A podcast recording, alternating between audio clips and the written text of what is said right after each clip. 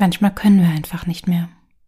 Dann sind die Anforderungen zu hoch, die Ansprüche unrealistisch und die Energie längst alle.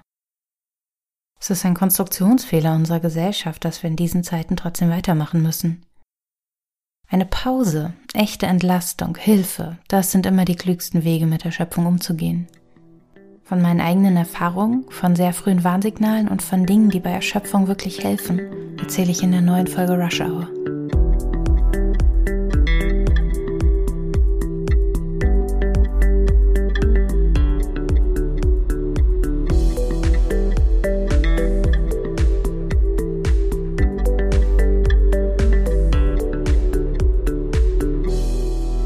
Als ich 29 Jahre alt war, schrieb mich meine Hausärztin für drei Wochen krank.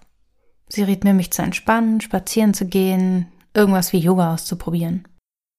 Ich hatte vorher bei ihr gesessen und von immer wiederkehrenden Erkältungen berichtet, von schlaflosen Nächten, von Unverständnis bei der Arbeit und von Stressreaktionen, die ich bis dahin nicht von mir gekannt hatte.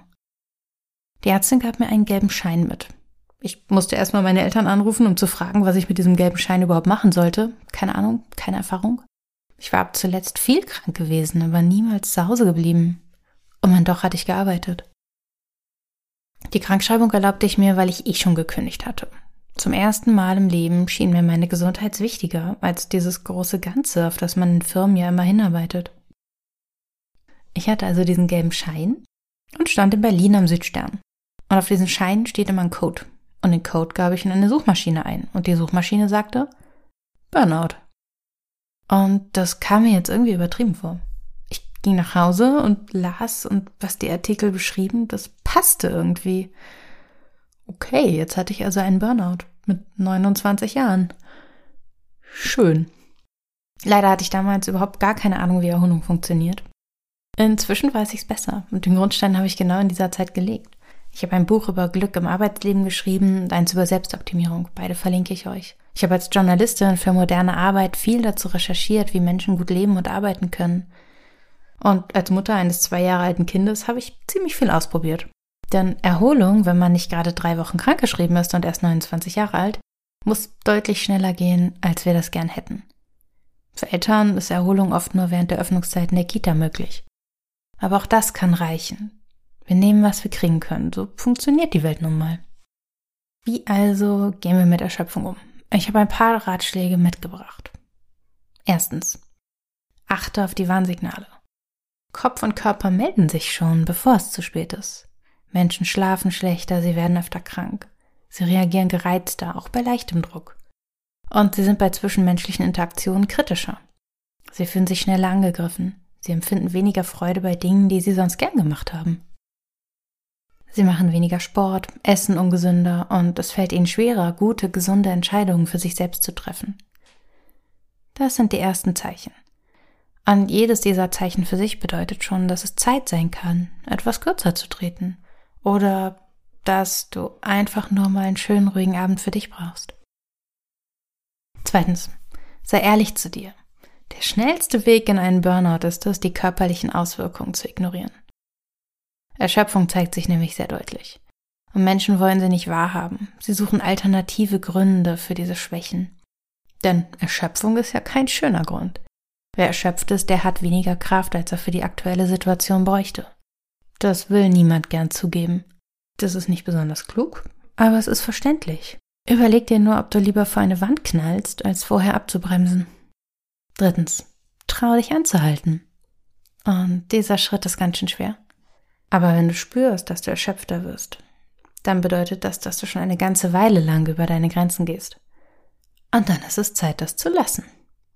Der erste Schritt aus der Erschöpfung heraus ist es innezuhalten, es sich einzugestehen und nur zu beschließen, dass sich nun etwas ändern darf. Es ist wirklich viel klüger, rechtzeitig eine Pause einzuschieben, eine Zeit für Ruhe oder Kreativität, Orientierung, was auch immer. Hauptsache, es geht dir gut damit. Viertens, sortiere deine Aufgaben. Es gibt Dinge, die kosten viel Energie und die bewirken auch viel. Es gibt aber auch Dinge, die viel kosten und wenig bringen. Oder die wenig kosten, aber total viel Energie geben. Anhand dieser Einheiten kannst du dir anschauen, was du tust und was davon du weitermachen willst. Sport ist ein klassisches Beispiel für etwas, das wir tendenziell falsch einschätzen. Nach einer langen Woche fühlt sich der kurze Lauf durch den Park wie eine zusätzliche Aufgabe an. Wie etwas, das nur noch mehr Energie kostet, von der ja eh schon so wenig da ist. Aber tatsächlich gibt der Sport Energie, denn er kräftigt den Körper und er regt Prozesse an, die uns wacher und klüger machen, entspannter, glücklicher und die uns besser schlafen lassen. Auch oft falsch betrachtet ist der Präsentismus, nämlich hinzugehen, aufzutauchen, wenn man sich schon längst nicht mehr danach fühlt. Gerade Arbeitnehmende denken, es bewirke so viel, wenn sie immer anwesend sind, immer zeigen, dass sie sich reinhängen. Aber statt unkonzentriert und demonstrativ dauergestresst am Schreibtisch zu kleben, wird eine Auszeit der Karriere in der Regel viel mehr Gutes tun. Und dem Leben sowieso. Fünftens. Akzeptiere Schwächen bei dir und bei anderen. Mir ist vollkommen unbegreiflich, wieso wir in der Gesellschaft, in Firmen oder in der Liebe ständig davon ausgehen, alle seien gleich leistungsfähig. Es ist einfach nicht so. Menschen halten sich selbst gern für die härtesten, aber selbst wenn sie schon erkannt haben, dass es nicht mehr stimmt und dass es gerade nicht so gut läuft, halten sie sich immer noch den Anspruch wahr, zumindest nicht weniger zu schaffen als andere Mitglieder des Teams oder als der Partner oder die Partnerin. Und das ist offensichtlich Bullshit. Es ist normal, dass Menschen zu unterschiedlichen Zeiten unterschiedlich viel schaffen. Und wenn ich als Mutter oder als Partnerin gerade weniger schaffe, dann heißt das, dass mein Freund mehr machen muss. Umgekehrt gilt es schließlich auch. Und das Gleiche gilt im Job, im Verein, in allen Lebensbereichen. Wir müssen als Gesellschaft lernen, diese grundsätzliche Wahrheit zuzulassen. Menschen sind unterschiedlich stark. Und das ist in Ordnung. Gerechtigkeit bedeutet nicht, die Schwächeren härter ranzunehmen. Gerechtigkeit bedeutet, dass alle Mitglieder eines Teams das leisten, was sie gerade anzubieten haben. Anders gelingt weder die Arbeit noch die Liebe noch das Familienleben. Sechstens. Fordere Entlastung ein.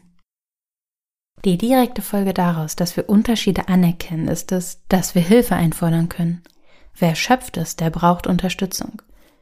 Der sollte weniger machen. Der sollte Gelegenheit bekommen, die Akkus aufzuladen.